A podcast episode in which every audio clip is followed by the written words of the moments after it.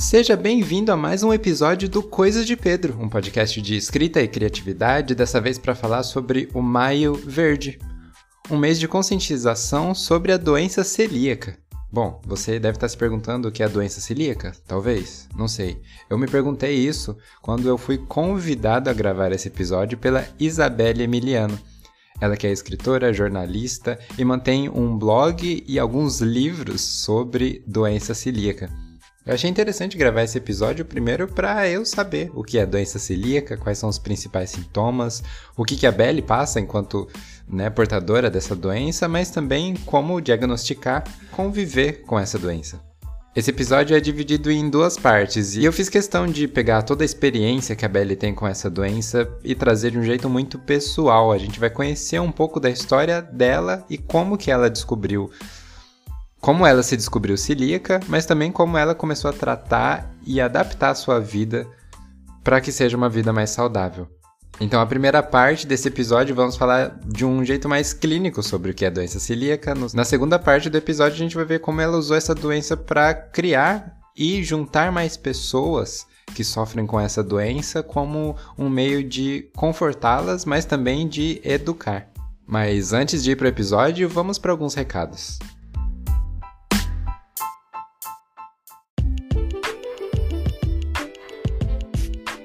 Bom, o primeiro recado que eu tenho para dar é esse que você já tá vendo, que o episódio ficou enorme. Eu não consegui tirar nem um pedacinho disso, porque todo o papo foi muito interessante. Tanto o jeito que ela contou como que foi a experiência dela, como também é muito didático para você entender o que é a doença celíaca, como conviver com ela e ao mesmo tempo ajudar se alguém que você conhece tem essa doença. Então esse papo é basicamente a íntegra do que foi a nossa gravação, e eu tô muito feliz de ter gravado com ela a tempo do Maio Verde, que é o mês de conscientização da doença celíaca. O segundo recado que talvez você já saiba é que agora o podcast Coisas de Pedro volta a ser quinzenal. Isso porque a gente andou por uma pausa de uns dois meses, mas eu tô ansioso, tem bastante episódio e bastante coisa que eu quero trazer aqui para você ouvir. E enquanto o podcast volta à grade normal, o blog coisasdepedro.com pode estar em uma pausa dependendo de quando você está ouvindo isso. Isso porque a gente teve alguns problemas com a hospedagem e eu tô migrando de servidor e isso tá tendo um. Isso tá levando mais tempo do que eu achei que levaria, porque, bom, eu não entendo muito dessas coisas. Mas se acalma, em algumas semanas a gente volta ao normal com coisasdepedro.com sendo acessado como sempre foi e talvez até com algumas novidades. O terceiro recado é que, com Coisas de Pedro voltando ao normal, você vai poder fazer parte dele. É exatamente isso. Se você tem algum texto que você quer que seja publicado no Coisas de Pedro, é só me enviar um e-mail para coisasdepedro@gmail, só com a letra D. Qualquer dúvida é só você acessar o post lá no site do Coisas de Pedro ou me mandar uma mensagem no Instagram, que agora voltou ativa também. Se você está ouvindo esse episódio na data de lançamento, essa semana voltamos a ter postagens por lá. Então já fica aí o último recado, que é seguir o Coisas de Pedro no Instagram. Bom, por enquanto os recados são esses. Eu vou deixar você com esse papo que tá muito bom. Vamos ouvir o episódio.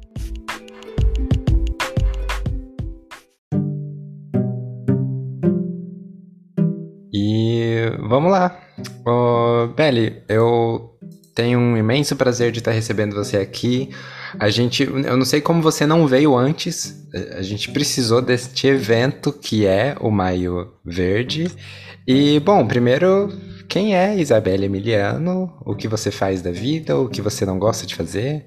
Pode ficar só no que você gosta de fazer, mas fique à vontade para se apresentar. Eu não gosto de muitas coisas. Posso começar desse jeito. Eu não gosto de. Pode. Eu não gosto de gatos. Eu não. Polêmica, né? É, não olha... gosto de gatos. Não gosto. Infelizmente, não sou apegada à Marvel. Eu sou muito fangirl da, da DC. Uau, maravilhoso, maravilhoso. E assim, as coisas que eu gosto. Eu adoro ficar quieta, ficar sem fazer nada, deitada na cama. Sério? Adoro escrever, sou escritora, jornalista, fofoqueira, estudante de nutrição e celíaca. Além de celíaca múltipla alérgica alimentar. Sim. É, na verdade, como você já ouviu no título desse episódio, vamos falar especificamente sobre isso. Mas na verdade, sobre esse tema da doença celíaca, você tem muitos trabalhos, você tá em todas as frentes, basicamente, né? Onde tem, onde a gente pode encontrar conteúdo sobre doença celíaca produzido pela Belly? Pronto, eu tenho várias, vários várias, estou em várias plataformas, por assim dizer. Sim. Estou no Instagram, como Tem Glúten Jornal. Estou Estou caminhando aí para um site com temgluten.com. Tô no Facebook também, mas Facebook né? e também estou Facebook, no YouTube, não? que tem um material lá incrível. O primeiro vídeo que a pessoa pode encontrar é o, a minha reportagem especial que é a du Tem Glúten, a Dura Realidade dos Celíacos, que foi o meu projeto de TCC, né, o, com, em jornalismo, que eu me formei há dois anos. Sim. E eu fiz uma reportagem especial sobre o tema, que foi não trazer só a abordagem é, médica, médico-paciente, mas trazer a abordagem viver sem glúten. Que toda a minha proposta sempre é essa. Não é, ai, doença celíaca, vou trazer opinião profissional. Claro, a opinião profissional é bom, mas a minha prioridade é trazer vida, vida na vida. Eu quero saber como outras pessoas vivem sem glúten. Porque é muito mais é muito fácil você chegar e dizer, ah, doença celíaca é sensibilidade e hipersensibilidade ao glúten. Uhum. Mas e aí, como é que você vive desse jeito? É muito mais complicado. Eu sempre tive isso. Eu quero trazer pessoas, quero conectar pessoas. Porque até minha principal dor, enquanto celíaca, era conhecer outras pessoas que não comiam glúten também. E não pessoas que ah, eu não como glúten porque eu quero emagrecer. Pessoas que não, não comiam glúten porque tinham doença celíaca, porque tinham sensibilidade ao glúten não celíaca, porque tinham alguma desordem relacionada e sobreviviam dessa forma. Porque quando eu falo eu vivo sem glúten, eu vivo sem glúten em todo lugar e também tenho doenças associadas é, à doença celíaca, que o meu diagnóstico tardio acabou ocasionando isso. Sim, é, inclusive vamos puxar isso. Antes de explicar clinicamente o que é doença celíaca, vamos puxar esse episódio bem para um lado pessoal, se você permitir, porque eu queria saber qual que era a sua relação com a alimentação antes de descobrir a doença e como ela é hoje, assim, como que foi essa transição até você descobrir e receber o diagnóstico, como você já disse, tardio, né? Sim, sim. Assim, eu não permito nada, quem manda é você, eu só, tô, eu só obedeço, né? só respondo as perguntas. ok. Reversão. Eu tenho, até hoje, eu tenho uma relação muito ruim com a comida, de já ter desenvolvido alguns transtornos alimentares por ocasionados pela, pela complicação da doença celíaca. O que acontece? Desde os 10 anos que eu tenho sintomas, mas ninguém sabia o que era. Diziam que era dispepsia, que é o que, a gente, o que as pessoas chamam comumente de gastrite. Eu já fui socorrida de passar a semana inteira no hospital, de ir todos os dias, porque eu não conseguia comer, e passar uma semana inteira sem comer, só me alimentando pela a base de, de soro ou alimentação que dava no hospital. Sim. Porque eu sentia muita dor. Eu tinha que tomar mais de cinco remédios por vez para poder melhorar. E por causa de tanta dor, eu não sabia o que doía e o que não doía comer. Então, para mim, tudo doía. Uhum. E eu fazia, então não vou comer. Chegou momentos assim na minha vida que eu fazia, não vou comer. Se eu como, eu fico enjoada. Se eu não como, eu fico enjoada. Não vou comer. Só que aí, o, um, um dos problemas da doença celíaca é que na, na minha infância, a doença celíaca era uma doença muito característica. As pessoas sempre achavam que eram pacientes com baixa estatura, com subnutrição, né, desnutrição, ou seja, muito magros, com deficiência proteica, porque quando a gente fala de desnutrição é uma forma, e um paciente que não consome, que está com déficit de proteína, é outra. Sim. Tipo, o paciente com déficit de proteína, ele é muito, muito, muito pior do que o paciente puramente desnutrido. Porque quando eu falo de desnutrição, eu estou falando sobre absorção de nutrientes. Então é muito mais complicado. Uhum. Aí eu fui, eu ia assim, eu era muito aquela. Eu sou, até hoje, eu sempre fui esse tipo de pessoa que, ah, isso aqui me faz mal, eu vou tirar. Mas depois eu volto. Aconteceu muito isso com pão. Várias vezes eu passava meses sem comer pão. Porque eu e, e me enjoava muito, aí ia na Subway. Subway sempre foi a minha queda. Eu adorava aquele sanduíche, velho. Não sei por que eu adorava. Mas eu, eu consumia horrores. E aí eu fazia, vou. Tipo, tinha. Eu, eu sempre fui muito, muito nerd. tinha esses eventos de Harry Potter, Percy Jackson, Jogos Vorazes. Uhum. Aí eu ia. E eu não tinha na Saraiva na época, ou na cultura. Eu ia. Simplesmente ia. Uhum. Aí chegava e fazia, vou lanchar com o pessoal. O pessoal tava comendo Mac, tava comendo uma coisa ou outra. Eu ia lá, ia pra sopa, comia o pão.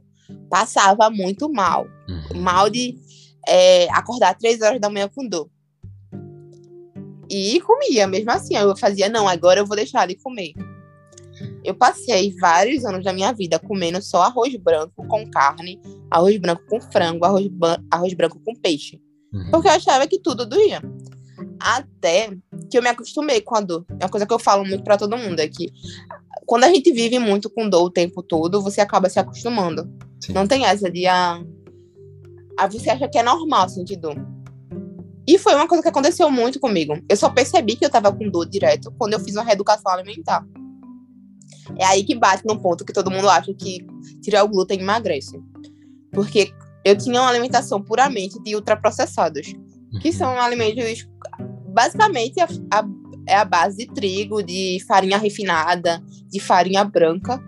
E eu chegava, Aí chegou a época que eu tirei, eu tirei tudo, eu não consumia pão, não consumia macarrão, não consumia nada, era verdura, batata doce com ovos, batata doce com frango, batata doce com carne de sol, uhum. batata doce com charque. É, no almoço era frango com salada. Era puramente isso. E o jantar era alguma coisa relacionada, ou era parecido com o, o almoço ou o café da manhã. Era sempre assim. E foi aquele momento que eu emagreci muito. Só que aí eu percebi que não era normal eu sempre estar com dor. Eu andar do jeito que estava eu tinha, eu tinha muita diarreia, tinha muita distensão abdominal. Eu vivia inchada, o rosto vivia cheio de, de acne, cheio de erupção cutânea. Minha pele vivia inflamada. Era, era horrível, sem contar as dores. Era dor direta. Eu vivia você... tomando os prazos da vida. Vivia você tomando. Tinha, você tinha quantos anos nessa época? Eu fui diagnosticada com 18 anos. Meu Deus, então foi dos 10 anos. aos 18 nesse sofrimento. Isso. Só que aí o que acontece? O meu diagnóstico, ele foi bem atípico. Eu sempre falo isso pra todo mundo. Porque eu não, eu não fiquei na mão de médico. Tipo, eu fiquei esses oito anos entre, ah, tô com dor, ia pra, pra, pra emergência, uma coisa e outra. Só que eu, pra descobrir o que eu tinha, eu não fiquei na mão de médico, de, ah, vamos testar isso. Ah, não é isso. Vamos testar uma alergia. Eu não fiquei desse jeito. Eu fui para acampamento na minha antiga igreja que eu fiquei na mesma. Eu estava para trabalhar no acampamento e eu fiquei no quarto, na mesma equipe de uma estudante de nutrição. De. Não, minto eu, de, de medicina. E eu comecei a falar com ela. E certo dia a gente dormiu até tarde. Ou a gente dormiu de 9 horas até meio-dia. Aí eu falei, gente, vamos. Vamos embora, senão não vai sobrar almoço pra gente. Uhum. Aí ela fez, não, mas tranquilo, porque qualquer coisa o cozinheiro faz macarrão pra gente. Aí eu falei, ó, não posso comer macarrão, porque eu tenho algum tipo de intolerância ao trigo. Aí ela foi, virou para mim e fez, e o que é que tu sente? Aí comecei a falar os sintomas, falei do vômito, de tudo mais, da azia. Aí ela, tu não é celíaca, não? Aí eu fiz, eu não sei. Só que aí ficou a pulga atrás da orelha, né? Primeira vez Será que, você ouviu essa palavra na vida. Primeira vez. Uhum. Será que eu sou celíaca? Será que eu sou celíaca? Será que eu sou celíaca? Fui no médico, voltei, tipo, deixei, deixei o, o circo rolar. Uhum. E fui no médico. Eu cheguei na, na, Eu fui na clínica geral, porque achava que meu plano de saúde precisava de, de indicação para ir pro gastro. E eu perguntei pra, pra médica. Eu queria saber se eu tinha algum problema com glúten, eu queria saber se sou celíaca. Aí ela começou a me perguntar o que, que eu sentia. Aí na hora ela passou o exame, que é o anti, são três exames de sangue o antitransglutaminase, antigliadina e o anti o anti-GG, que e, o, e a endoscopia alta com biópsia do duodeno. Foi tipo é, oh, salvou minha vida aquilo ali. Sim. Fiz exame de sangue na outra semana, 15 dias depois fiz a endoscopia e tava lá super inflamada. Super. Era o que você precisava, assim, depois, de, depois de muito tempo sem saber o que. Assim, você foi descobrindo o que te fazia mal. Mas saber exatamente o porquê você estava passando mal era a dúvida que ficou todos esses anos na sua vida. Isso. E tinha uma coisa assim, tipo, a minha relação com a comida não mudou realmente. hoje, até hoje, tipo, eu não tenho aquele prazer, socialização de comida. Eu tenho assim, eu preciso comer para me nutrir. Eu preciso comer para socializar com as pessoas. Então, gente, quando eu saio com meus amigos mesmo, já pergunto: vocês querem comer o quê? Vocês vão pedir o quê? Eu só vou pedir pizza, tá bom? Eu vou lá e faço minha pizza e levo. Porque eu sei que é um socializa e tudo, mas que é um prazer para comer, não, não é um prazer para mim.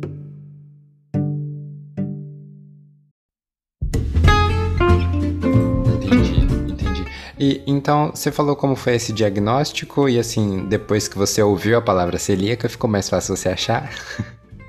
Mas aqui já dá para você explicar para quem tá ouvindo o que é a condição celíaca. Inclusive, existem alergias, intolerâncias. Qual que é a relação da doença celíaca com isso tudo? É, a condição celíaca é uma coisa mais ampla. E é o que a gente fala no Maio Verde que a condição celíaca engloba cinco doenças, não só a doença celíaca, a doença celíaca é uma delas. A doença celíaca é, é a hipersensibilidade ou a sensibilidade ao glúten. E o glúten, ele é um complexo proteico. Ele é a junção da glutenina e a gliadina, que juntam formam essa proteína, que está presente no trigo, centeio, cevada. E a aveia por contaminação cruzada. Esse lance da contaminação cruzada é muito relacionado ao plantio. Sim. Porque tem vários produtores que acabam plantando trigo em algum lugar. Fazem um tipo de rodízio. Tipo, aqui eu vou plantar trigo, ali eu vou plantar aveia, ali eu vou plantar mostarda. Aí vão fazendo um ciclo para o, o, o solo permanecer fértil. Aí quando vai, aí se a aveia for plantada onde tem trigo, a aveia está contaminada. Aí não pode, não é apta para celíaco. Por isso que a gente encontra muito em, em supermercado aveia que contém glúten. Tipo, é, são, Sim. E são mais baratas também, infelizmente. Eu, não como, eu não como aveia, não. Mas assim, continuando a condição celíaca. Além da doença celíaca, tem a sensibilidade ao glúten não celíaca, que, é, que tem os mesmos estilos de sintomas da doença celíaca. Uhum. Só que a diferença é que não tem alteração no, no exame de sangue e nem na endoscopia. Ou seja, o paciente não tem alteração lá do, do exame, do exame de sangue e não tem atrofia velocitária, que é o característica da doença celíaca. Sim, ele só tem os sintomas Aí, de diarreia, anemia. Diarreia, anemia, pode até ter outra, outra autoimune, que é outra doença autoimune, Sim. que é a tiroidite de Hashimoto, pode ter síndrome de Sjögren, que também é outra autoimune. Uhum. Pode ter alergias alimentares, intolerâncias alimentares, é, síndrome do intestino irritável. Tudo isso pode acontecer, tanto na doença celíaca quanto na, na sensibilidade ao glúten não celíaca. Uhum. Aí outra patologia que também é que a gente diz que quem é que é a pessoa celíaca também se tem é a dermatite hipertiforme, que é praticamente a manifestação da doença celíaca na pele. Uhum. Ou seja, a, o paciente não tem atrofia velocitária, às vezes não tem alteração no exame de sangue, mas quando faz a biópsia de pele, a pessoa tem uma alteração. Tem alteração, mesmo gene que, que encontra no sangue, que que encontra na pele. Aí se a pessoa, a pessoa tem dermatite hipertiforme, que é, são os tipos de erupções. A gente uns tipos, uns carocinhos, umas bolhas que aparecem, tanto não pode aparecer no corpo inteiro, tanto no rosto, no queixo, no nos joelhos, no cotovelo. Pode aparecer de todas essas formas e assim coça muito. Eu tive uma época que a minha estava muito ativa. A minha apareceu no rosto, Sim. no peito e embaixo da, da minha linha de cicatriz. Porque eu fiz cirurgia, eu fiz uma plastia há três anos. Uhum. E apareceu, tipo, na minha linha de cicatriz. Eu coçava horrores e ficou em carne viva. Era horrível. Aí a pessoa precisa ter que fazer uma dieta muito mais ampla do que só não comer glúten. Que é tirar iodo, às vezes até tomar medicamento. Eu fiquei eu me entupi de corticoide na época. Uhum, Foi terrível. Você sabe que nessa parte do podcast o hipocondríaco tá analisando cada lugar que você falou. pra ver se Será ele que tem. Eu sou celíaco? É. Questionando o que ele comeu nos últimos três dias e, e qualquer possível sintoma. Mas assim, como você falou, a condição celíaca é uma doença séria porque pode afetar diversos, é, diversos aspectos, tanto na saúde quanto no estilo de vida da pessoa. Só que mais além disso, alguém que tá ouvindo pode estar tá sofrendo, talvez não tão grave quanto você, e ser celíaco? Ela tem diferenças Pode. de, Pode. de gravidade? Só deixa eu terminar uma coisinha aqui. Sim, tem sim. mais. Tem, tem mais duas, duas. Mais duas doenças. Ah, que sim. uma é a taxia do glúten. É como se fosse a, a doença celíaca cerebral. Que o glúten ele, ele passa a, a ferir o cérebro da pessoa. Aí ela começa a ter neuro, neuropatias. É, Ela Uhum. pode perder o equilíbrio, pode per- perder a. É a. a lo- não sei como. Não, não tô lembrando da palavra que a pessoa se mexe. Ela. Ai, como que chama? Também esqueci. A pessoa, é que a pessoa se mexe. E tem outra também que eu acabei de esquecer. Alergia ao trigo. Alergia ao trigo é mais comum da gente falar, porque quando a gente tá falando de alergia, a pessoa pensa logo no choque anafilático. Mas é aquela coisa, pode ter, o, alergia pode dar um choque anafilático, pode dar urticária, pode dar coriza, pode dar refluxo também. Muito comum em, paci- em pessoas que têm alergia alimentar. Ó, hipocondríaco, se você, se você estiver aí com refluxo depois de comer alguma coisa, se você estiver vomitando, com diarreia, você pode ser alérgico alimentar. Uhum. E a diferença é que existem dois tipos de alergia alimentar, que é a tardia e a imediata, que pode acontecer com reações de até 72 horas. Então pode ser que eu coma uma coisa hoje e tenha sintomas daqui a dois dias. Então fica aí super complicado para diagnosticar. É porque doença celíaca ela não- ela não tem grau. Ah, sim. existe. Não é tipo, eu sou muito alérgico a tal coisa, eu sou muito tolerante a tal coisa. Não existe isso. Existe doença celíaca. Uhum. Porque independente da pessoa da pessoa ter sintomas ou não, vai estar tendo uma atrofia velocitária, que é a, tipo, o intestino ele tem as velocidades, que é onde absorve os nutrientes. Só que toda vez que a pessoa consome glúten, essas essas velocidades, elas vão se machucando. Aí elas vão ficando bem achatadas até não conseguir mais absorver nutriente nenhum. Se não consegue absorver nutriente nenhum, a pessoa vai ficar muito doente e pode chegar até óbito. Esse é um dos principais pontos. A doença celíaca pode, a doença celíaca não tratada pode levar a óbito. E, e é muito provável que a pessoa tenha um câncer, outra doença autoimune, que é muito comum. Só que aí, voltando. é, existem três tipos básicos que a gente sempre fala de manifestações que, que o celíaco pode ter normalmente. A clássica, não clássica e a assintomática. Uhum. Quando a gente fala sobre manifestações clássicas, a gente tá falando sobre manifestações mais comuns, que é- são mais ligadas ao trato gastrointestinal, diarreia ou constipação, anemia, é, deficiência de, de, de crescimento. É muito comum em criança esse, essa parte não, essa parte clássica, onde Sim. os pacientes são, são fracos, são, são frágeis, tem osteopo- osteoponia, osteoporose. É muito comum. E tem a não clássica, que é muito mais comum de ver agora. Porque antigamente se tinha muito esse negócio de que só se diagnosticava crianças. Uhum. Mas hoje não. Os, os pacientes mais diagnosticados hoje são adultos. E são adultos atípicos. Eu já ouvi relatos de pessoas que só tinham queda de cabelo. Imagina só, você só tem queda de cabelo e ser diagnosticado com doença celíaca. Meu Deus. É, como descobrir, né, de onde vem? né? Uhum. Tipo, você ter cárie, excesso de cárie. É um sintoma da doença celíaca. Eu tive 13 cáries uma vez. Caramba. Tipo, todo mundo que me conhece sabe que eu sou maníaca por, por higiene bucal. Sim, aham. Porque eu usei aparelho por mais de 12 anos e tal. E Fio dental, tudo, uso muito. Aí você chegar no dentista e a- e dentista dizer, você está com 12 cáries. Uhum. Horrível. Eu hor- horrorizada, assim. Não acredito. Mas assim, a pessoa pode dizer- ter muitos sintomas do tipo viver doente, viver em hospital, estar sempre sendo socorrida, e pode também não ter sintomas nenhum. Literalmente, sintoma nenhum. A Uhum. pessoa acha que tá tudo bem, mas vai lá, faz o exame e deu doença celíaca. E essa, doen e essa manifestação assintomática é muito comum em pacientes que são parentes de primeiro grau de, de outros celíacos. Porque o que acontece?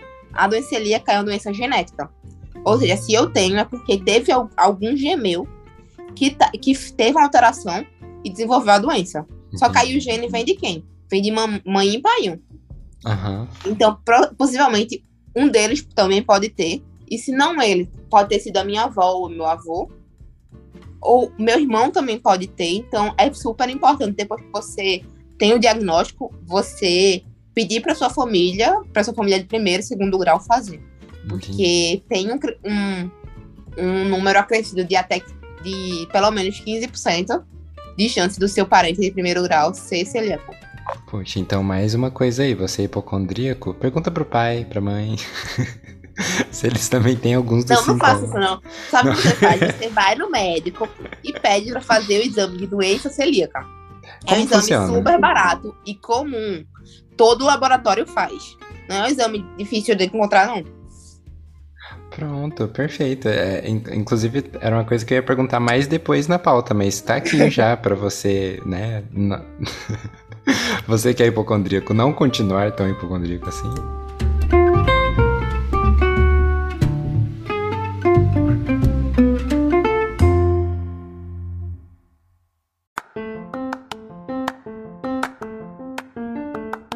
Principais sintomas você falou quais são os seus, né? Os que você teve e os sobre as cinco patologias. Tem mais algum outro sintoma? Eu, eu acabei falando sobre. Eu só não falei sobre o atípico. Sim, Eu só citei essa parte do, do cabelo e do dente. Uhum. Mas é porque assim, tem. O atípico é muito difícil de você saber quais sintomas. Uhum. Porque são. Podem ser 200 sintomas diferentes. Sim. Uhum. Tipo, paciente que não, a unha dele não cresce. Que a unha dele sempre quebra. Hum, entendi. É, tipo, super assim. É, e é, é algo coisa bem você, atípica mesmo. Você nunca vai ligar com uma pessoa comer coisas com glúten, né? Ou... Um problema muito grande que a gente vê. Isso é porque tem muita. Quando sai do escopo, intestino e, e estômago, o paciente nunca vai para um gastro para uhum. saber por que o cabelo dele tá caindo. O paciente nunca vai para um gasto para saber por que está com infertilidade. Porque o que acontece? Quando, quando tá aí desnutrido, tem. A pessoa fica com dificuldade de, de engravidar e acaba sendo infértil. Puxa, aí o paciente uhum. que, tá, que tá ali com dificuldade para engravidar, ele nunca vai para um gasto. Uhum. Ele vai para o ginecologista. Aí sai do escopo. O, o médico especializado no celíaca não é o, o ginecologista, não é o dermatologista. Sim. Então aí já, já começa aí a carência de informação. Se o, se o ginecologista conhecesse a doença celíaca e soubesse que ela pode dar em qualquer parte do corpo, poderia dizer, ó, isso aqui você está tentando engravidar há um, mês, há um ano, é, vamos, vamos investigar a doença celíaca também, vamos pedir um teste, é, um, é comum, é um exame fácil de fazer e fácil de pedir. Aí se tem doença celíaca, se diagnosticou, passa para o gastro provavelmente depois que deu tudo certo, a pessoa pode conseguir engravidar. Sim, entendi. Puxa, é, é acaba afetando coisas que a gente nem imaginaria, né? Infelizmente. Uhum. Eu, é meu maior medo, único, porque eu, a minha relação, assim, eu acreditava muito na questão.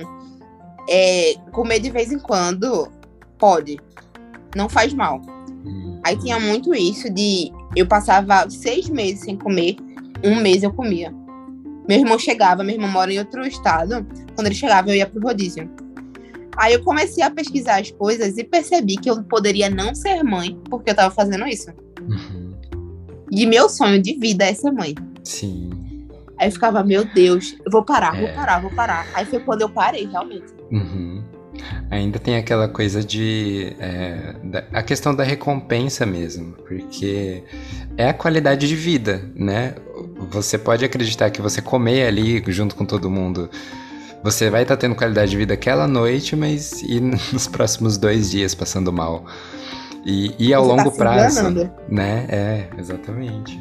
Eu coloquei como conviver com essa doença, mas na verdade é, não é só conviver, né? Porque conviver a gente implica que a gente está vivendo apesar daquilo. Mas, mas como viver bem? Eu acho que esse é o, vai ser o propósito dessa parte. Bom, como foi para você? Você recebeu o diagnóstico, é, finalmente descobriu o, o que te fez sofrer por tantos anos. Como que foi para você buscar orientação, buscar conhecimento sobre essa doença e sobre os sintomas dela e sobre se alimentar melhor também? O que acontece? ainda bem, eu tava com uma nutricionista na época, que ela não sabia muito sobre esse, essa área, mas ela se, dispô, se dispôs a estudar e muito. Ela o tempo todo estava pesquisando, buscando formas novas de me adaptar. Só que em questão médica, porque assim, eu sempre defendo a parte de que o seu médico, ele é o, a sua principal fonte de informação no momento.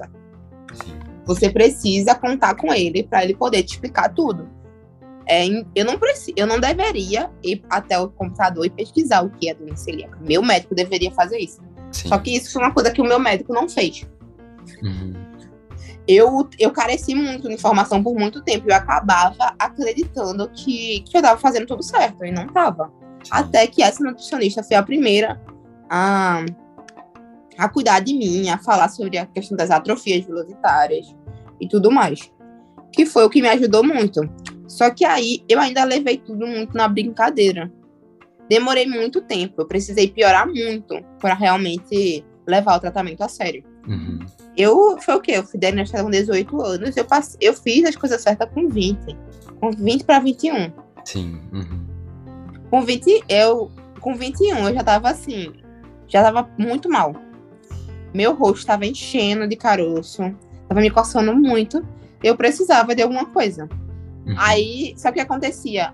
Tem muito, assim, é, relação com a contaminação cruzada. A contaminação Sim. cruzada é quando é, microorganismo ou, ou trazendo isso para o glúten, um alimento que não continha glúten naturalmente passa a ter, porque teve contato ou com a farinha de trigo, ou com, a, com, com partículas de glúten, ou com utensílios contaminados. E aqui em casa acontecia muito porque minha mãe é, usava muito o forno dela para fazer bolo, para fazer lasanha. Uhum. As partículas do glúten ficavam no, no, no forno. Aí era horrível para mim. Porque eu nunca sabia, só que eu precisava comer. E ele domingo era um dia que eu nunca cozinhava, quem cozinhava era ela. Ela faz uma, um frango no forno, que era delicioso. E eu não podia comer, mas eu ia lá e comia mesmo assim, porque eu uhum. É, o que eu tinha ouvido falar era isso, que é uma coisa que geralmente acontece na cozinha, tanto que é, quem tem restrições alimentares geralmente vai num lugar que tem esse tipo de cuidado, de, por exemplo, uma frigideira que, que usa um tipo de óleo não ser usado nem mesmo o mesmo fogão, às vezes. É, é nesse nível mesmo. Sim e não. Porque mesmo uma parte de cima ainda dá para usar. Hum, Depende certo. Lado. Por exemplo, é, comida nenhuma numa confeitaria com glúten pode ser feita para um celíaco. Entendi. Uhum. Comida, é, comida nenhuma pode ser feita num alimento, num, num restaurante só de massas para um celíaco. Não adianta. Entendi. Não tem como remediar a contaminação a esse ponto. Sim.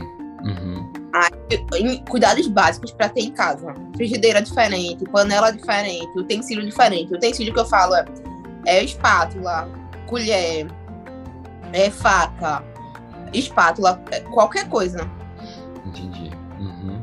Coisas no qual teria, estaria em contato com, por exemplo, tá fazendo um bolo e aí depois você vai fazer outra coisa, pegar outro utensílio para cozinhar para Belly, por exemplo, ou para quem Entendi, entendi.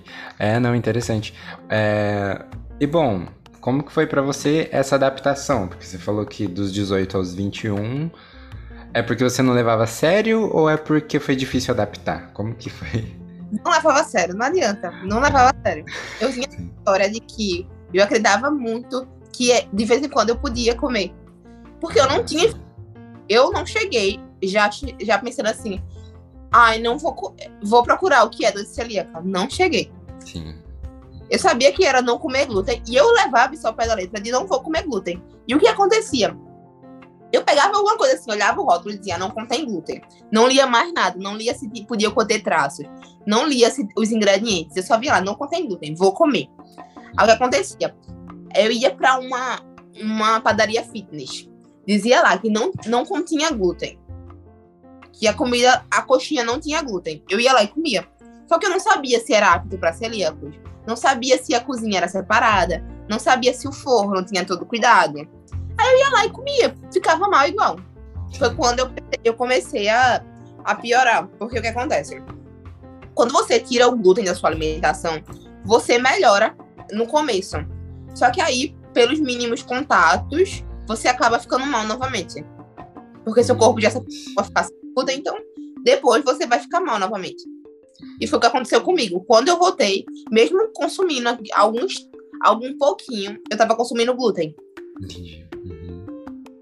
Ou seja, não adianta você conseguir ali por seis meses manter a dieta, mas hoje eu vou comer uma pizza. Não, não dá. Uhum. Di, o, tratamento, o único tratamento para todas essas patologias da condição celíaca é não comer glúten. Uhum. Não existe assim, um remédio, tipo a intolerância à lactose. A diferença entre a intolerância e a doença celíaca é que a intolerância ela tem um remédio e que a intolerância é sempre relacionada a um carboidrato. Quando a gente fala intolerância à lactose, a lactose é o, é o carboidrato do leite.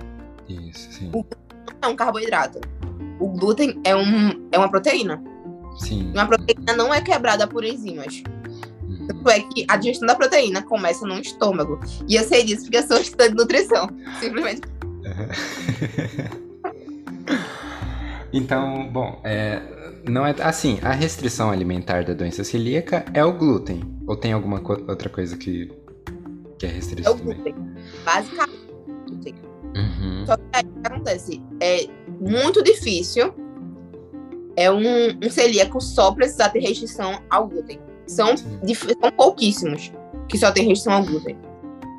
Geralmente, é, a pessoa tem restrição à aveia também, porque a aveia, a proteína da aveia, é muito parecida com a glutenina, Sim. que é um, dos, um dos, das partes tóxicas da, do glúten, uhum. que é a, a aveína, ela é muito parecida com a, com a glutenina.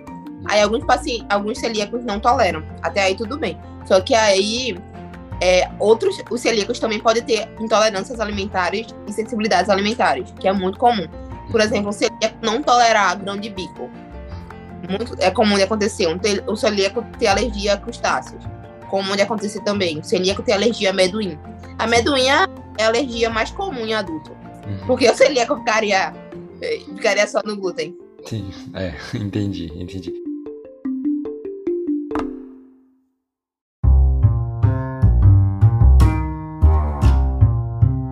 E aí você colocou na pauta. Na verdade, você colocou muita coisa na pauta que eu quero, que eu tava realmente curioso, mas você deixou aqui na pauta. É muito difícil viver sem glúten? Aí eu quero saber, a partir dos 21, como foi que você realmente se tocou que não dava para continuar e tinha que se cuidar? Eu comecei a fazer com 21, quando eu procurei, quando eu procurei ajuda, realmente. Sim comecei a fazer o, o meu TCC. Já que, o que acontece? Quando eu fiz 21 anos, minha avó, ela tava com câncer. Ela, ela teve um câncer no útero e tudo ficou muito difícil ali. Muito difícil. E eu acabei reprovando o meu primeiro TCC. Aí eu não sabia sobre o que fazer. Eu ia fazer sozinha. O primeiro eu tinha feito acompanhada com uma amiga minha. E o segundo eu ia fazer sozinha. E eu queria fazer uma reportagem especial independente do tema. Eu queria fazer uma reportagem. Sim. Aí foi quando eu pensei no, no câncer. A minha primeira ideia era fazer uma reportagem sobre o câncer. Só que aí eu comecei. Mas todo mundo faz alguma coisa sobre o câncer. Não vai ser memorável. Uhum. Aí eu fui perguntar pro meu irmão, o que é que tu acha? Eu faço sobre câncer, sobre doença celíaca. Ele nem personejou, ele disse doença celíaca. Uhum. Aí, tipo, meu trabalho já tava metade pronto. Uhum, sim. Trabalho sobre o câncer, né? Já tava metade pronto, só faltava o desenvolvimento. Eu apaguei tudo para fazer sobre doença. só deixei a parte que era jornalismo, jornalismo digital. Mas fiz tudo de novo sobre a parte discussão teórica. Uhum. Aí foi quando eu comecei a entrevistar pessoas. Eu, eu fiz o, o Instagram e comecei a entrevistar pessoas, procurando celíacos que quisessem falar sobre o assunto. Uhum. Que a proposta foi não estou aqui só para trazer informação baseada em evidências. Estou aqui também para trazer vida na vida. Eu quero falar outra pessoa, outra pessoa lida com isso. Uhum. Aí eu entrevistar as pessoas. Entrevistei uma menina que teve transtorno alimentar também por causa da doença celíaca. Outra ficou muito doente, muito doente mesmo por causa disso. Uma mãe que viu tipo, a filha ficar muito doente, até receber o diagnóstico, e, tipo, eu choro horrores quando eu lembro dessa história. Uhum. Porque, tipo, ela se sentindo impotente com toda a situação. Sim. E aí eu, eu quero descobrir o que minha filha tem e não sei. Só que aí a gente a minha professora disse que a gente precisava, porque precisava fazer um vídeo. Porque era uma história emocional e tudo mais. Aí eu fiz, tá certo. Só que aí eu não poderia entrevistar todo mundo do Brasil, né? Eu tinha que entrevistar o pessoal aqui de Pernambuco. Sim, aham. A nutricionista que hoje é minha nutricionista, que ela é especialista em doença celíaca. Ela, inclusive, é celíaca. Aí arrumei celíaco. Arrumei psicólogo que atende celíaco. E arrumei essa nutricionista. Só que essa nutricionista, ela me deu, me desceu sarrafo de tudo, de tudo que era coisa errada que eu tava fazendo. Uhum. Tipo, utensílio, utensílio separado eu não fazia. Não fazia lavagem tripla nas minhas coisas. Não separava minhas coisas das coisas da minha mãe. Uhum. Tipo, meu pessoal aqui em casa come pão adoidado. Eu não como de jeito nenhum. Uhum. E eu, tipo, super me contaminando, fazendo bolo com trigo. E, tu é doida? Tu é, não pode fazer isso. Aí lá, não. Depois disso a gente ficou super amigo, ficou super próximo. Uhum. Tudo é sobre marketing, ela me procura.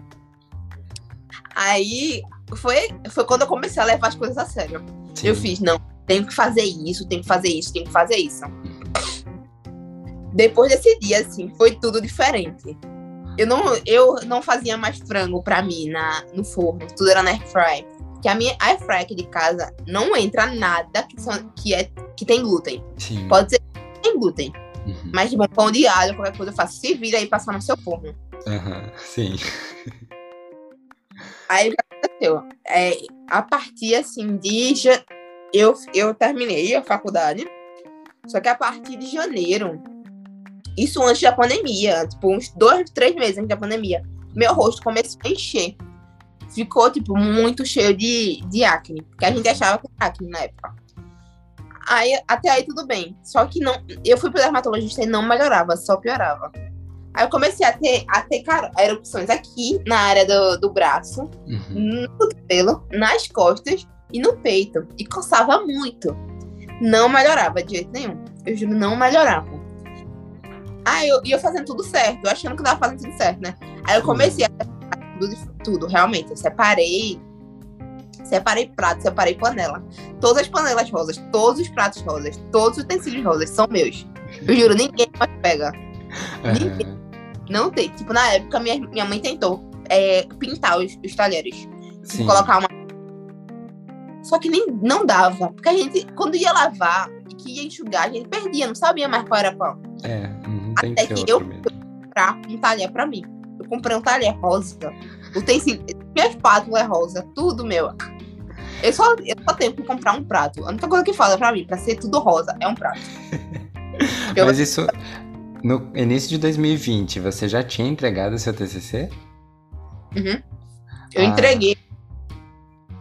No, no, na verdade, eu entreguei no meio de 2020. Ah, sim, já na pandemia. Hum. Peraí. Eu entreguei um, seis meses antes da pandemia. Ah, em 2019 foi 2019. Minha avó morreu em abril. Em junho, aí eu reprovei esse. E no final do ano, foi no final do ano mesmo, acho que eu apresentei o, o TCC em 10 de abril, 10 de dezembro, algo assim. Aí, tipo, eu fiquei muito mal, realmente, depois disso. Aí estourou a pandemia. Graças a Deus, estourou todo mundo em máscara. Não dava pra ver meu rosto, mas eu fui socorrida já, porque meu rosto estava doendo. Meu Deus. Eu não conseguia, eu ficava em casa. Eu ficava presa em casa porque eu não conseguia sair de tanta dor que era colocar a máscara. Sim, e você já tomando os cuidados até então, né? Só que sim, tava sim. descuidando de alguma coisa. Eu tava descuidando de alguma coisa, esse era o problema. Eu não sabia que eu não podia consumir produtos a granel. O que acontece? Tem, tem contaminação cruzada no plantio, tem contaminação cruzada na embalagem, tem contaminação cruzada no, na forma de pegar. É. Só que a, tipo, o pessoal tava tentando também levar uma vida mais saudável e sempre comprava tempero a granel. Sim. E eu consumi, era tipo, era meio que automático. Eu consumia uma páprica defumada e meu rosto estourava. Isso aqui ficou carne viva. Eu tenho fotos pra mostrar, inclusive. Sim. Carne viva. Então, não dá. Não era, era páprica, mas era contaminação cruzada de em algum lugar a páprica teve junto com trigo. Teve o glúten. Gente, Meu aí Deus. foi. Eu, eu, na verdade, foi assim. Eu cansei de ir pra dermatologista. Tipo, ela passou primeiro um, rem... um conjunto de remédios que eram 200 reais. Comprei. Uhum. Usava todo dia, de manhã e de noite. Não adiantou nada, só piorou. Uhum. Aí eu voltei pra ela. Ela passou um, uma caixa de remédio que era 180 reais. Não adiantou nada. Aí ela mandou pra eu comprar a segunda. Eu comprei. Não adiantou nada, só piorou. Meu Deus. Aí nisso eu fiz, eu não vou voltar pra ela. Ou eu vou pra outro dermatologista, ou eu vou para outro médico. Uhum. Aí nisso, eu ia fazer um exame de, do nariz e eu tava, tava tipo, eu tinha feito cirurgia, eu tava fazendo todo o tratamento para alergia e não melhorava. Eu ficava o tempo todo fungando.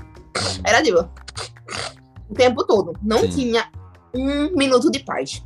Uhum. Eu ia fazer uma perícia para ver se meu plano de saúde liberava para eu ir para outro estado fazer.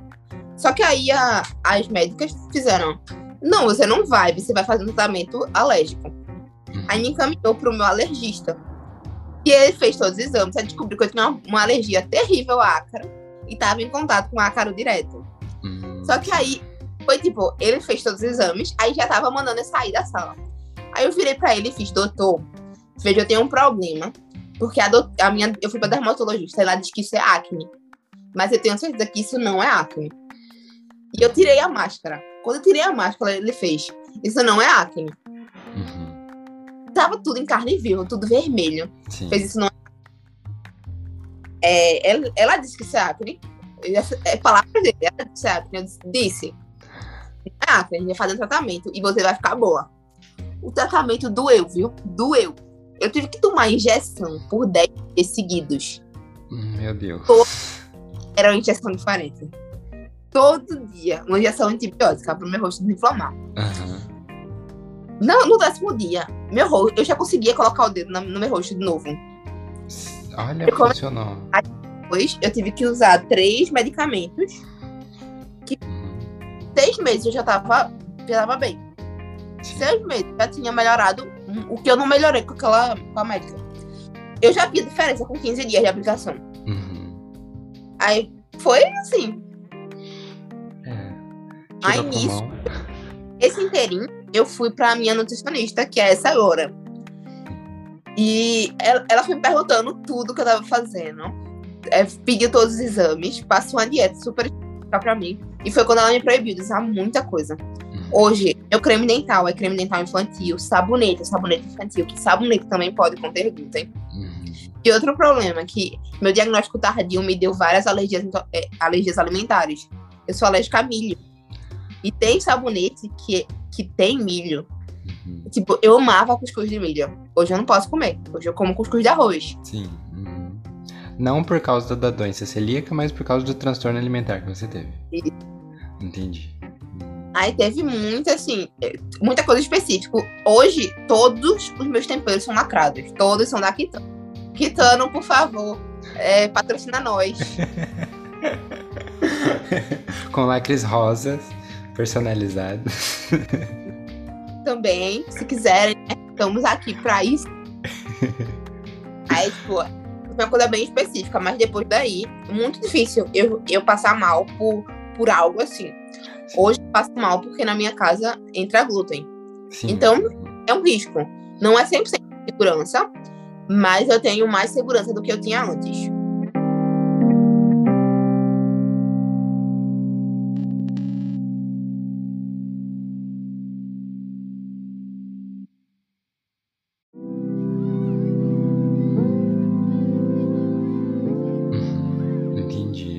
Vamos já encaminhando de certa forma para o final, mas eu quero saber como que você usou tudo isso, tudo que você viveu e a sua experiência boa e ruim, né, ao lidar com isso tudo, para começar a criar conteúdo sobre isso. Você já falou que você não queria só trazer conteúdo cientificamente embasado, mas abraçar as pessoas que que também sofrem dessa doença, né? Mas de onde veio o start? Veio do TCC? De você criar mais conteúdo sobre doença celíaca? Veio do TCC, realmente. E, e das próprias pessoas. Porque eu imagino, eu, imag, eu já imaginava que eu ia sair da área do jornalismo. Não vou fingir que eu ai, amava jornalismo e tudo. Porque o que acontece? Quando você se forma em jornalismo, você espera trabalhar em redação. Sim. Uhum. Só que aí não tinha emprego em redação. Eu ia pro marketing. Aí eu fiz, não, eu vou sair do jornalismo, eu vou ir pra nutrição. Já tinha isso na minha mente, que eu ia estudar pra fazer nutrição. Uhum. Só que aí o pessoal começou a perguntar por mim. Começou a, a dizer, volta e não sei o que, faz, fica aqui. Aí eu, e eu queria parar, eu não queria continuar. Sim. Uhum. Eu, tipo, depois que acabou tudo, eu vou parar. Sim. Mas ninguém me deixou parar e continua assim até hoje. Aí hoje eu tenho, tipo, uma, uma base de amigos em todo o Brasil que, se eu tiver dinheiro, eu vou pra todo lado. Sim, aham. Uhum. Deixa eu chamar parar. Dessa época, assim, que você conheceu todo mundo da faculdade, mas de depois também, os projetos, o projeto do CCC foi importante para você conhecer essas pessoas e, e, criar essas amizades, né? Um, a minha maior dor de tudo era não conhecer pessoas como eu. Sim. Quando eu comecei. E o melhor, quando. Tipo, querendo ou não, é, não deu muito tempo pra eu, logo no começo, conhecer pessoas pessoalmente. Sim. Hoje eu conheço tanta gente pessoalmente. Uhum. Tanta gente. Que quando eu fui pro primeiro evento, não consegui. Tava todo mundo atendendo aquele negócio. Não. Covid não pode aproximar, não pode abraçar. Não consegui. Eu tive que abraçar. Me cancelem. Mas é isso, o que uniu as pessoas que você conheceu não foi algo bom, não foi, né? Vocês não estavam juntos porque eram fãs do Harry Potter. Mas foram então se for, era bom também, né? Mas é porque é, para compartilhar esse conhecimento, compartilhar as dores e as experiências, mas também o lado bom disso tudo, de que vocês não estão sozinhos é, nessa vida. E, inclusive você deixou isso na pauta, né? A importância do acolhimento. Hoje eu sou, eu, eu sou tida como especialista no assunto. Mas eu não sei assim, um terço do que os especialistas realmente sabem. Tem, tipo, grandões aqui em Pernambuco, grandões no Brasil inteiro, que sabem muito. Mas o fato de eu estar tá me dispondo a, a colocar informação diária para sempre estar tá, tá colocando no meu rosto para isso, já me torna referência para algumas pessoas. Sim. E eu fico feliz, porque isso já trazer a informação para as pessoas já auxilia muito para a pessoa buscar o, o diagnóstico, já auxilia muito para a pessoa fazer o tratamento correto, que esse é o principal o diagnóstico, ok. Essa é uma coisa que eu sempre falo. É o diagnóstico, você recebe o diagnóstico ótimo. Mas você não precisa só ter o diagnóstico, você precisa da vida, a vida prática. Sim. E a gente não pode simplesmente, ah, doença celíaca e não comer glúten. A gente tem que, ah, vamos colocar, vamos fazer o, o caminho aqui para você para tornar mais fácil. Eu quero tornar para as pessoas mais fácil do que foi para mim. Quero que as pessoas não tenham, não tenham esse, essa fase de dois, três anos de achar que é brincadeira. Sim. Uhum. E in, inclusive porque se cuidar, cuidar com a alimentação, você já tendo o diagnóstico, já sabendo que tem essa doença, é, como você mesma falou, é qualidade de vida. E acima de tudo é isso que você está levando para as pessoas que vêm procurar o seu trabalho, qualidade de vida, né? E eu tenho uma coisa assim, tipo, eu não queria tratar aquilo como meu blog pessoal. Só que eu acabo falando de tudo na minha vida, porque tem uma diferença muito grande em outros projetos, em outras coisas, porque as pessoas só colocam a doença celíaca, só colocam a sensibilidade ao glúten, só colocam qualquer patologia que tem. Só que eu não sou só a doença celíaca. Eu sou um conjunto de outras coisas, sou um conjunto de outras doenças também. Infelizmente. Mas é, tipo, eu sou um conjunto de coisas. Eu sou um. Eu sou a, a diferença, tudo isso que acontece na minha vida. Não adianta só parar e falar sobre a doença celíaca. Eu tenho que falar como é que eu vivo diariamente, como é que eu trabalho diariamente. Eu trabalhava numa rede de restaurantes. Como é que eu lido com isso? Tendo que tirar foto para comida. Sim. Comida com glúten. Teve uma vez, primeira semana de trabalho, eu fui fotografar pizza. Eu saí. Eu saí parecendo um pão. Meu rosto ficou todo, todo vermelho. Uhum, sim. Meu Deus.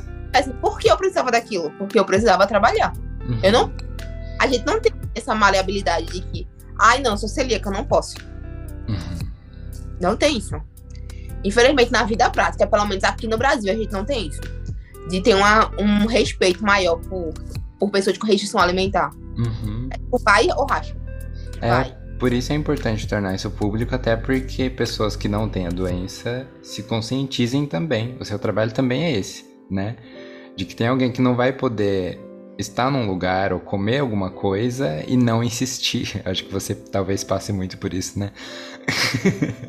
muito. Eu tenho muito esse negócio. Eu, tinha, eu tenho até um tio que ele. Minha família ela é muito assim dada a ganhar, a dar, oferecer tudo. Meu pai tem, tem um lema de vida assim: é, a gente pode não comer, mas eu quero que tenha. Pra oferecer pra quem vier. E minha família é muito assim, é tipo, meu tio comprou uma maminha X Teve, foi um, um, Eu viajei com eles e eu, tipo, levei toda a minha comida. Café da manhã, almoço, tudo. Uhum. Aí ele chegou assim, fez, come, come, não tem glúten não. Eu vi no rótulo. Só que o que acontece? Ele assou numa, numa churrasqueira que eu não sabia Sim. a procedência, o quanto era seguro. Uhum. Aí eu ficava, não, não precisa, não tô com fome. Até que meu primo, ele se irritou e fez, ela não, não vai comer. Tá contaminada essa merda de churrasqueira aí. Eu digo, tipo, é. hoje, é, hoje, tipo, eu brigo muito. Antigamente eu não brigava sobre isso. Hoje eu brigo muito. Não com as pessoas dentro da minha casa. Uhum. Não com pessoas próximas a mim. Mas para pessoas de fora. Porque o que acontece? Acontece muito ter rotulagem correta. As pessoas dizerem que não tem glúten, mas tem. É. Uhum. Porque não fez teste, porque comprou produtos a granel. Aqui em Pernambuco a gente sofre muito com isso. Uhum. E eu já lidei com pessoas que disseram que não iam trocar. Não iam trocar o não contém glúten. Uhum. Eu, eu falei com a pessoa, tipo, Páscoa agora. Literalmente, Páscoa, abril. Falei com a pessoa, perguntei, ah, apto pra celíacos, ela fez. Se você tiver uma intolerância leve, você pode consumir. Aí eu fiz, mas, opa, mas doença celíaca é intolerância. Aí eu comecei a explicar. Eu, eu peço pra, pra trocar. Caso contrário, eu vou para o Ministério Público. Se a pessoa não trocar, eu, eu sou a pessoa que vai, que leva para denúncia. Eu ainda brigo tudo, porque é um crime. É um crime contra a dignidade humana. Uhum, sim, com certeza. Mas lidar com isso diariamente é terrível. Você chegar e, por exemplo, digamos que é, eu sei muito sobre a doença, mas meus pais não sabem. Meus uhum. pais vão em algum lugar e tem lá na padaria, dizendo que tem um bolo sem glúten. Uhum. Só que não sabem se tem contaminação cruzada. É. Eles vão lá e compram e me dão. E aí? eu vou passar mal e não sei por quê. Porque eles acham que o, pão, o bolo era sem glúten. Uhum. É arriscadíssimo. É muito arriscado, tem toda essa questão de eles não.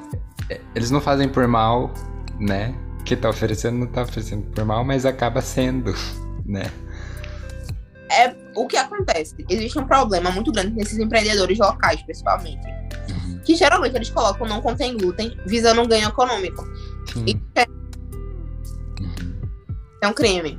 Descrito até pela. Tem um código legislação e tudo que diz que falsificação de rotulagem, falsificação de, de alimento é crime, gera multa e até, até, até prisão. Uhum. Até prisão. É, é muito sério. É importante o seu trabalho, Beli, de levar essa mensagem para quem é hipocondríaco e precisa ir logo pregar o seu. fazer um diagnóstico só para ficar com a consciência tranquila ali, né? e... Mas não só isso. Por favor, como a gente pode saber mais sobre, sobre um pouco que você sabe sobre isso tudo e, e onde encontrar seu trabalho, seu livro, seu podcast? o livro ele é muito importante, realmente sobre isso porque a minha ideia de fazer o livro não era justamente, ah, vou vender um livro de ficção, tudo mais. Era fazer as pessoas aprenderem um pouco sobre a doença celíaca, se divertindo. Uhum. Porque é um livro absolutamente emocional. Eu falo que é emocional porque eu chorei escrevendo várias partes. Uhum. E mesmo não tendo, assim, coisas da. Não sendo um biográfico. Não é um livro biográfico, mas tem algumas partes que casam com a minha vida. Sim. Aí eu olho assim, meu Deus, que sofrimento. Aí, pra, pra celíacos e, e, e restritos alimentares se sentirem na pele. O que, que acontece? Eu li muito. Eu sou, eu sou leitora ávida. Ano passado eu li mais de 150 livros. Uau. E quantos livros eu, eu li que tinha um celíaco, que tinha um alérgico alimentar? Nenhum. Uhum. Nenhum. Aí eu fiz, eu vou fazer um livro que tenha um celíaco. Só que aí eu fiz, não, não vou escrever só um livro com protagonista celíaco. Eu vou escrever um livro sobre doença celíaca. Como é viver sem glúten. Uhum. e divertir-se, tipo, e quem não, quem não tem doença celíaca pudesse aprender como é ter restrição alimentar. Porque é um livro, assim, que é puramente, ele foi pensado não assim, aí eu vou criar uma estratégia, uma linha, uma linha temporal e tudo para tudo, não. Foi um livro baseado em sentimento. Eu quero que a pessoa sinta tal coisa isso, porque eu estou sentindo tal coisa. Sim. Foi assim que eu planejei o livro. Uhum. Se você quiser comprar, é só ir no, no link da bio do Tem Glúten. Ainda temos algumas 20, umas 22 unidades. Olha, muito bom. Eu, você me manda o link. Vai estar na postagem, tá? Então você que está ouvindo esse podcast, acesse coisasdepedro.com, que na, no link da postagem desse episódio vai ter direto para você comprar o livro. Livro sem glúten. Livro sem glúten, perfeito. Ou até sair esse episódio, vai estar disponível também no Kindle. Perfeito, muito bom, muito bom. E também acessar o arroba tem glúten jornal, é isso mesmo? Isso. Perfeito. Foi um prazer te conhecer, gravar com você. Vai ter mais episódios. Pode falar comigo. Com certeza. Até mais, foi muito bom. Tchau, tchau. Beijo. Tchau.